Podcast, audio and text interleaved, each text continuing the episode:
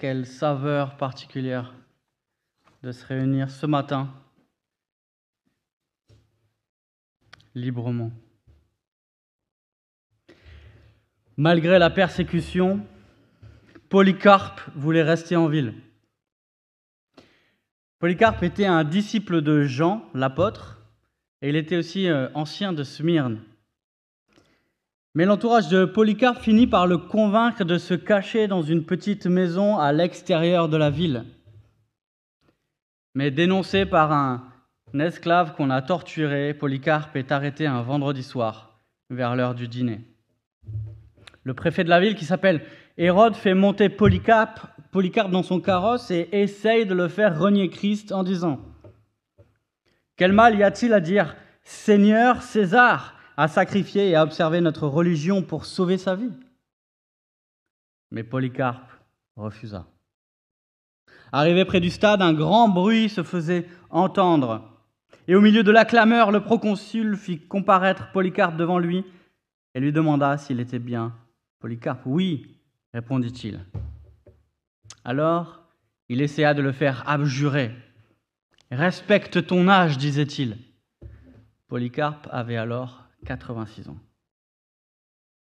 Polycarpe répondit, Si tu t'imagines que je vais jurer par la fortune de César, comme tu dis, en feignant d'ignorer qui je suis, écoute-le donc une bonne fois. Je suis chrétien. Voilà 86 ans que je le sers. Il ne m'a fait aucun mal. Comment pourrais-je insulter mon roi et mon sauveur?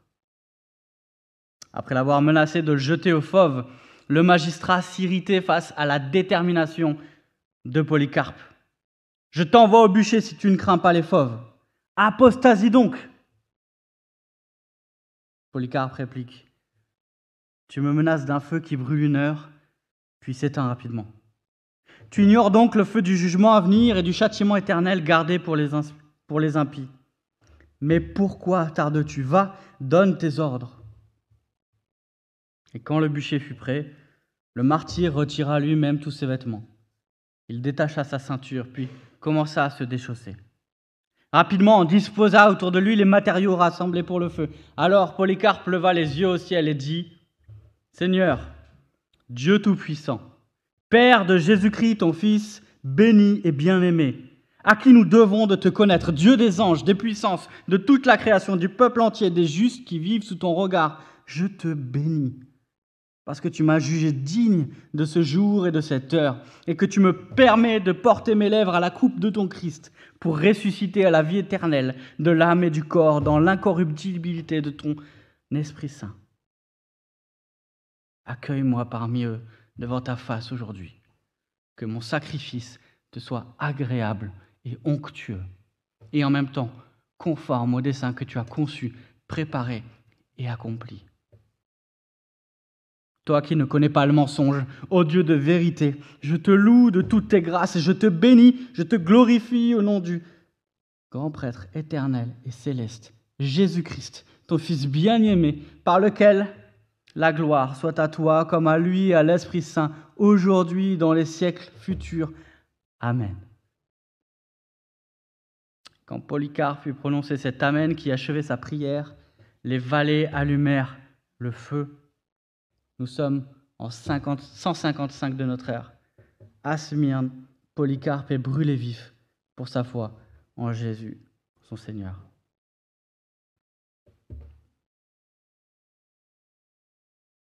Raoul nous a rappelé que la persécution n'est pas une chose du passé et qu'aujourd'hui encore, plus de 360 millions de chrétiens sont fortement persécutés ou discriminés dans le monde. Et Porte ouverte nous apprend que parmi tous les chrétiens, qui sont, croyants qui sont persécutés pour leur foi, 80% des croyants persécutés sont des chrétiens.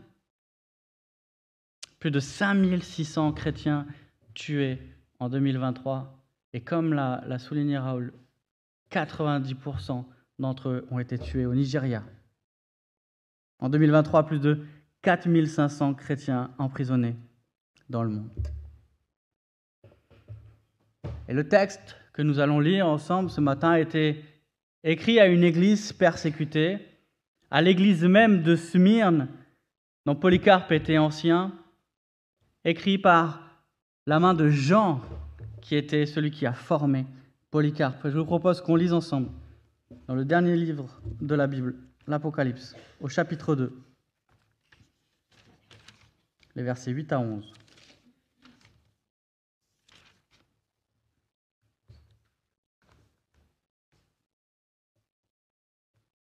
Apocalypse 2, versets 8 à 11.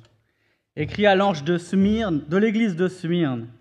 Voici ce que dit le premier et le dernier, celui qui était mort et qui est revenu à la vie. Je connais ta détresse et ta pauvreté, et pourtant tu es riche, ainsi que les calomnies de ceux qui se disent juifs et ne le sont pas, mais qui sont une synagogue de Satan. Ne redoute pas ce que tu vas souffrir. Voici le diable va jeter quelques-uns d'entre vous en prison afin que vous soyez mis à l'épreuve et vous aurez dix jours de détresse. Sois fidèle jusqu'à la mort et je te donnerai la couronne de vie. Que celui qui a des oreilles écoute ce que l'Esprit dit aux églises. Le vainqueur n'aura pas à souffrir de la seconde mort.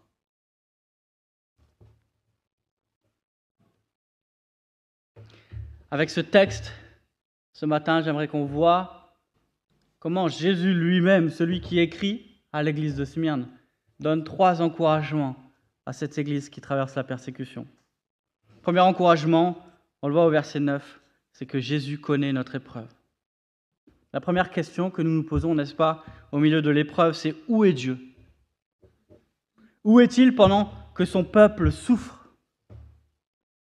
Et comme Traoré du Burkina Faso, dont on lit le témoignage sur le site de Porte Ouverte, on pourrait se dire J'ai parfois l'impression que Dieu m'a abandonné. Mais notre texte nous rappelle que Dieu n'est pas aveugle au sort de son peuple, que Dieu est au ciel et que rien ne lui échappe. Nous lisons au psaume 33 L'Éternel regarde du haut du ciel, il voit tous les hommes. Du lieu où il habite, il observe tous les habitants de la terre. Lui qui a façonné leur cœur à tous il est attentif à toutes leurs actions. Et à l'église de Smyrne, il y a 2000 ans, et à toutes les églises persécutées aujourd'hui, Jésus dit, je connais ton épreuve. Il connaît leur situation, pas de manière vague, pas comme si nous venions de la résumer rapidement, mais précisément parce qu'il connaît chacun par son nom, parce qu'il connaît chacune de ses brebis il connaît leur situation et son regard est porté sur eux. La ville de Sumir, dans laquelle se trouvait euh, cette église, se considérait comme la plus belle ville de la province. Elle devait notamment sa prospérité et sa paix au fait qu'elle avait fait alliance avec, avec Rome. Et parce qu'elle avait fait alliance avec Rome et qu'elle voulait euh, garder cette prospérité et ce prestige, le culte de l'empereur trouvait une place particulière dans cette ville de Smyrne. Mais pour nous chrétiens, Jésus seul est Seigneur. Jésus seul est Seigneur. Les chrétiens refusaient de rendre un culte à l'empereur, si puissant soit-il.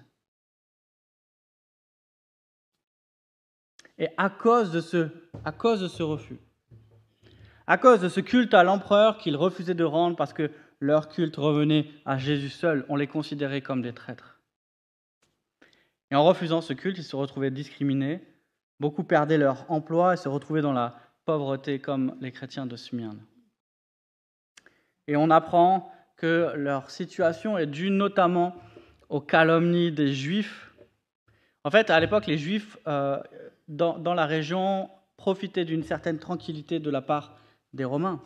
Et les chrétiens qui euh, étaient pour la plupart issus des Juifs et que les Romains considéraient comme étant une, une secte du judaïsme, eh bien, si les chrétiens étaient amalgamés aux Juifs, les Juifs risquaient de perdre leurs privilèges.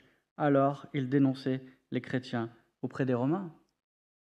Mais Jésus assure cette Église, je connais ta détresse et je connais les calomnies des Juifs qui te dénoncent.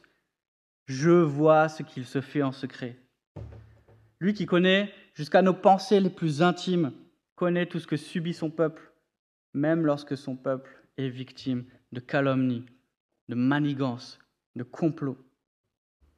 Et Jésus rappelle à son Église, encore aujourd'hui, les apparences peuvent tromper. Les méchants semblent pouvoir triompher, mais je sais ce qui se passe. Et je sais que ceux qui se disent juifs se présentent comme le peuple de Dieu ici à Smyrne sont en fait les outils de Satan, nous dit Jésus. Littéralement l'adversaire. En œuvrant contre l'Église, ils sont ennemis de Dieu. Et que dit Jésus ici aux chrétiens persécutés? Il dit, ceux qui vous font du mal sont devenus mes ennemis. Ceux qui vous font du mal sont devenus mes ennemis. Et le but de Satan, à l'époque comme encore aujourd'hui, c'est d'éloigner les chrétiens de Dieu par la persécution, par la séduction. Le, le diable ne vise qu'un seul but, détourner, éloigner les chrétiens de leur Seigneur. Le but de Satan, c'est de nous faire renier Dieu.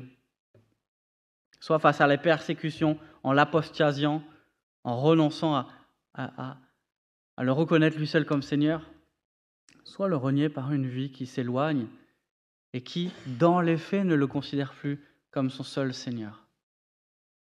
Mais Jésus voit et connaît les manigances de ceux qui agressent son troupeau. Dans l'épreuve, Dieu ne détourne pas son regard. Deuxième encouragement, on le voit au verset 10 et 11. Dieu gouverne notre épreuve. Non seulement Jésus connaît notre épreuve, mais il gouverne notre épreuve. De son trône, il voit tout et il contrôle tout. Et c'est pour ça que la situation des églises de Smyrne, non seulement n'est pas une surprise pour Jésus, mais encore il peut avertir ce qu'ils vont traverser. Elle va souffrir, quelques-uns des chrétiens seront jetés en prison. Et là, quand on entend qu'ils sont jetés en prison, ça veut dire quelque chose d'un peu plus fort que pour nous. Il ne s'agit pas de la petite garde à vue. La prison, c'était l'antichambre du jugement et la plupart du temps de l'exécution. Aller en prison, c'était très certainement la première étape pour la persécution. Et dans ce cas-là, Jésus rappelle à son Église, derrière tout cela, c'est le diable qui agit contre Dieu et son peuple. Et le livre de l'Apocalypse, tout entier, nous garde une vision séculariste du monde. Et nous montre que derrière tous ceux qui œuvrent contre le peuple de Dieu se cache le diable. Derrière la persécution se cache la lutte cosmique entre Dieu et le diable. Et Satan, qui a déjà perdu, se démène dans le temps qui lui reste pour se déchaîner contre le peuple de Dieu. Mais Jésus, alors qu'il reconnaît cela, alors qu'il reconnaît, que le diable se déchaîne contre l'Église, dit ces paroles extraordinaires, ne redoute pas ce que tu vas souffrir. Et ces paroles, il les dit encore à l'Église persécutée aujourd'hui, ne redoute pas ce que tu vas souffrir. Alors quand on lit ça, on peut se demander, comment ne pas redouter la souffrance? Comment ne pas redouter la prison et la mort? Comment avoir le même courage que les frères et sœurs de Corée du Nord, le pire pays pour être chrétien Sur le site de Porte Ouverte, on lit En Corée du Nord, où les chrétiens sont mis en prison, torturés, voire tués. Cela ne les empêche pas de prendre tous les risques pour suivre Jésus. Un de nos partenaires locaux en Chine nous parle de chrétiens qu'il a formés qui sont retournés en Corée du Nord. Il cite les mois d'été, la nuit, ils vont se cacher dans les champs de maïs pour prier. D'autres fois, c'est au fond des bois qu'ils vont pour louer Dieu. Comment les, frères et sœurs du Congo peuvent chanter, comme on l'a vu dans la vidéo, Tu as permis que nous soyons attaqués, tu as fortifié notre foi. Quelques semaines seulement après avoir subi un attentat qui a fait 17 morts. Qu'est-ce qui pousse le pasteur adjoint de la même église à déclarer Nous sommes dans un monde de tribulation, mais nous ne renierons jamais notre foi, nous continuerons à servir notre Seigneur. Mes amis, ce qui a permis aux frères et sœurs, dans toute l'histoire et par le monde, depuis le premier martyr de l'Église que nous lisons dans les actes jusqu'à l'Église persécutée aujourd'hui, ce qui leur a permis de tenir face aux menaces de mort, face à la torture, face à la violence, face à la prison, face à la mort, ce qui leur permet de tenir aujourd'hui, c'est qu'ils prennent au sérieux cette promesse de Jésus que nous lisons au verset 10. Sois fidèle jusqu'à la mort, et je te donnerai la couronne de vie. Voilà ce qui se passe lorsque nous prenons au sérieux les paroles de Jésus. Lorsqu'il nous dit, Sois fidèle jusqu'à la mort et je te donnerai la couronne de vie. Et c'est pas pour rien que Jésus dit cela à l'église de Smyrne. Dans les arènes de Smyrne, euh, le vainqueur des jeux recevait une couronne. Et à ceux qui restent fidèles jusqu'à la mort, Jésus ne promet pas une, couronne de fleurs, une couronne de, de laurier, mais la vie éternelle. Et dans ces mêmes arènes où le vainqueur des jeux recevait une couronne, les chrétiens étaient jetés au lion pour être dévorés ou brûlés vifs à la vue de tous. Mais sous cette apparente défaite, Jésus dit la réalité. Ceux qui traversent la mort ont la vraie victoire et la vraie couronne, la vie éternelle. Et comme Paul, ils peuvent dire, Christ est ma vie, et mourir représente un gain.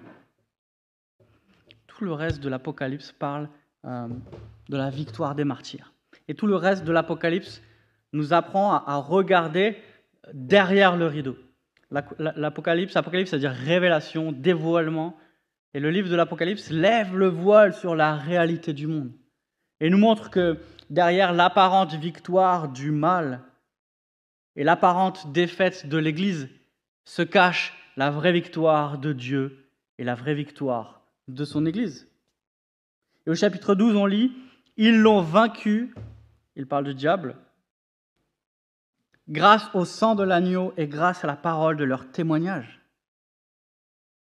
Le témoignage chrétien est une arme par laquelle Satan est vaincu.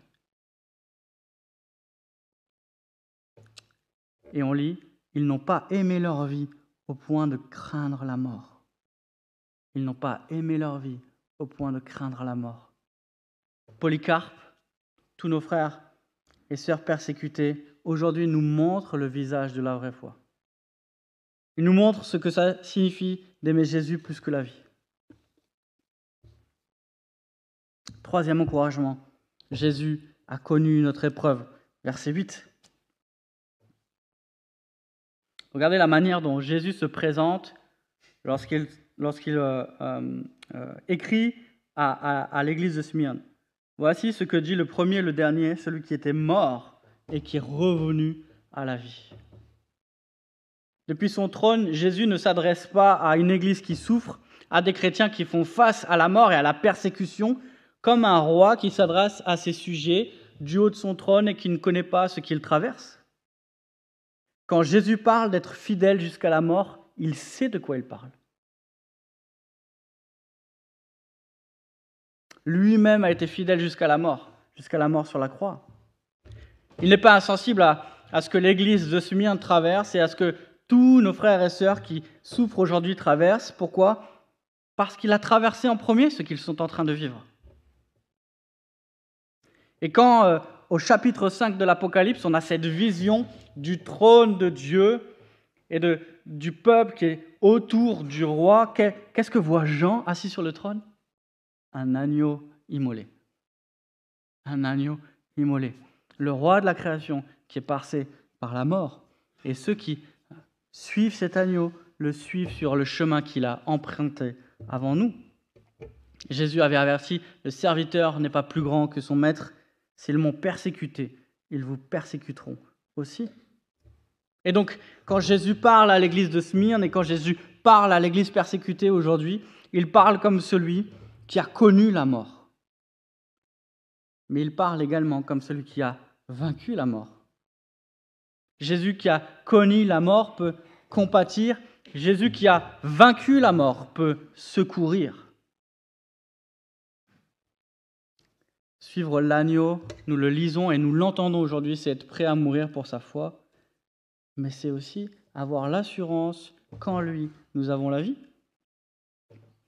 Et je suis certain que les croyants de Smyrne s'encourageaient les uns les autres par ces paroles de Jésus qui sont rapportées par l'apôtre Jean. Et je suis sûr que Polycarpe lui-même, qui était un disciple de Jean, avait encouragé ses frères et sœurs bien-aimés avec ces paroles de Jésus. Je suis la résurrection et la vie. Celui qui croit en moi vivra quand même il serait mort. Et quiconque vit et croit en moi ne mourra jamais. Qui suivons-nous lorsque nous suivons Jésus? Et qu'est-ce que ça veut dire d'être chrétien? Être chrétien, ça veut dire suivre celui qui était mort et qui est revenu à la vie. Et être chrétien, c'est prendre au sérieux ces paroles lorsque Jésus nous dit, au vainqueur, je donnerai la couronne de vie. Être chrétien, c'est savoir que la mort ne peut rien contre nous parce qu'ils appartiennent au Maître de la vie et que notre vie est caché en lui. Et que rien ne pourra nous séparer de l'amour de Dieu manifesté en Jésus-Christ. Pas même la mort.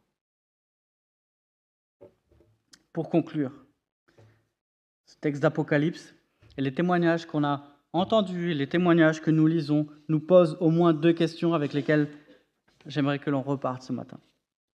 La première question, c'est sommes-nous solidaires?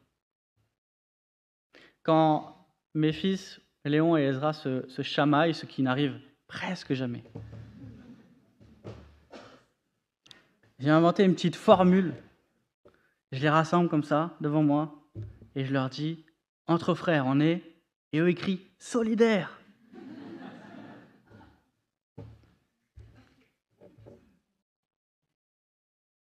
Parce que c'est vrai. Et parce que j'ai envie qu'ils vivent dans notre famille ce qu'on veut vivre dans l'Église. Entre frères, on est solidaires. Et aujourd'hui, la, paix que nous vivons, et nous en, sommes tous conscients, la paix que nous vivons peut nous faire oublier que un chrétien sur sept est fortement persécuté ou discriminé dans le monde. Un chrétien sur sept. Et qu'on ne peut pas fermer les yeux sur les souffrances de nos frères et sœurs. Et je suis vraiment reconnaissant pour le ministère de, Portes Ouvertes ou pour, le culte qu'on vit ce matin, pour le ministère de Raoul qui est euh, le relais pour Portes Ouvertes, pour les, sujets de prière qui, postent dans le groupe. Prions pour nos frères et sœurs. Prions pour ceux qui souffrent. Nous faisons partie du même corps. Nous sommes solidaires. Le diable continue de persécuter l'Église. Prions pour ceux qui en payent le prix fort. Sommes-nous solidaires? Deuxième question, sommes-nous prêts? À la suite de Jésus, Paul avertit, tous ceux qui veulent vivre pieusement en Jésus-Christ seront persécutés. Et quand on regarde euh, euh, sur Portes Ouvertes, le site de Portes Ouvertes, on, a on a une page qui explique plusieurs visages de la persécution et la manière dont ils comprennent les, différentes formes de persécution qui existent dans le monde. Et quand on lit, il y a certaines qui nous paraissent moins probables pour notre contexte que d'autres. Par exemple, le nationalisme, religieux, dans les pays où, où existe une religion d'État, nous semble plutôt lointain. Pareil pour ce que euh, Portes Ouvertes appelle la supériorité ecclésiastique. Ça, c'est quand certains croyants imposent leur dénomination comme seule expression du christianisme. Des chrétiens qui persécutent d'autres chrétiens, ou qui se disent chrétiens qui persécutent des chrétiens. En revanche, dans cette liste, on devrait prêter attention à ce que Portes Ouvertes appelle le laïcisme intolérant. Comment il explique? Laïcisme intolérant, c'est ce laïcisme qui vise à éliminer toute expression du christianisme de la vie publique, qui la plupart du temps se manifeste par la pression des autorités et de la société, sans faire appel à la violence. C'est une sorte de soft totalitarisme. Un totalitarisme qui s'impose non pas par la violence, mais par la société.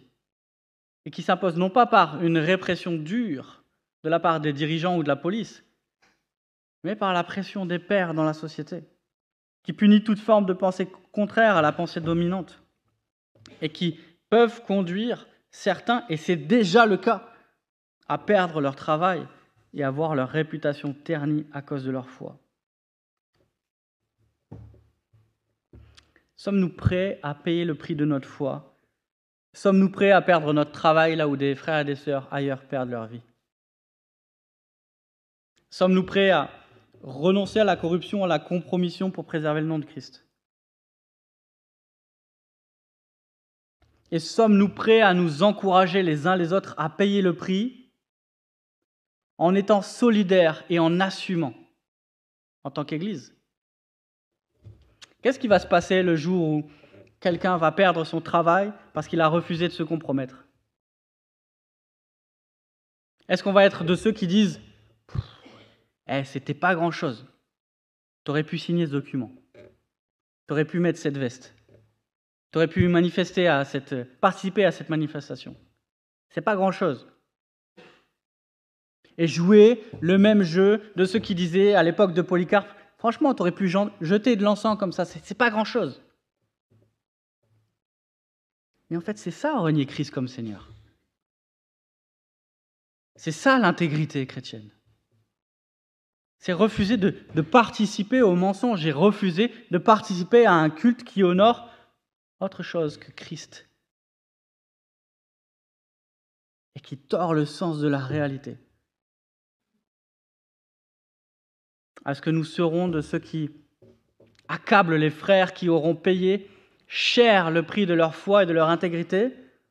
Ou serons-nous de ceux qui disent Mon frère, je te bénis pour ta foi. Je te bénis pour la manière dont, tu as été fidèle. Je te bénis pour ta droiture. Je te bénis pour l'exemple que tu es pour nous tous. Et ne t'inquiète pas, on va prendre soin de toi. Ne t'inquiète pas, en assemblée, on va être solidaires,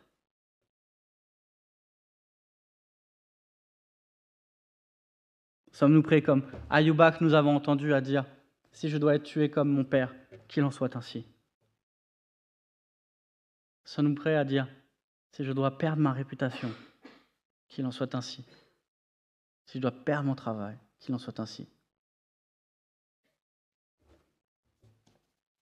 Je vais prier.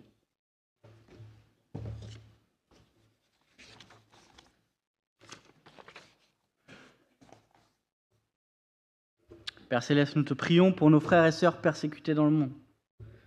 Merci parce que tu connais leurs épreuves. Merci parce que ton regard est porté sur eux. Merci parce que rien de ce qui leur arrive, jusqu'à la chose la plus terrible, jusqu'aux choses cachées, rien ne t'échappe. Et à toi appartient la vengeance. À toi appartient la rétribution. Merci parce que tu conduis leurs épreuves. Merci parce que tu règnes au milieu de la persécution. Et que tu n'es ni aveugle ni absent au milieu de ce que traversent nos frères et sœurs. Et merci parce que toi, le Dieu de gloire, as envoyé ton Fils goûter à la mort et l'a vaincu. Et a brisé le pouvoir du péché et de la mort. Père Céleste, nous te prions pour nos frères et sœurs de renforcer leur foi, de les aider à porter leur regard sur la couronne de vie et sur toi, l'agneau immolé à qui appartient la victoire au siècle des siècles et pour l'éternité. Nous te prions, ne permets pas qu'ils s'éloignent, mais garde-les fidèles à toi jusqu'à la mort. Et merci parce que si cela nous semble parfois peut-être impossible, tu pourvois par ton esprit et tu gardes ceux qui t'appartiennent. Père de gloire, prépare-nous à vivre la persécution, la persécution si elle venait arriver. Garde-nous de la compromission qui, semble-t-il, se glisse dans nos vies et dans notre société de manière beaucoup plus pernicieuse et beaucoup moins frontale que la persécution que connaissent beaucoup de nos frères et sœurs. Garde-nous de la compromission face à la pression que nous pouvons déjà subir ici. Aide-nous à être intègres et à témoigner de l'évangile de Jésus-Christ, malgré le coup. Et aide-nous à être solidaires entre frères dans l'Église, pour que si l'un venez à payer le prix. Ensemble, nous puissions assumer. Ensemble, nous puissions faire bloc face à la compromission pour la gloire de ton nom. Nous te prions en Jésus-Christ notre Seigneur. Amen.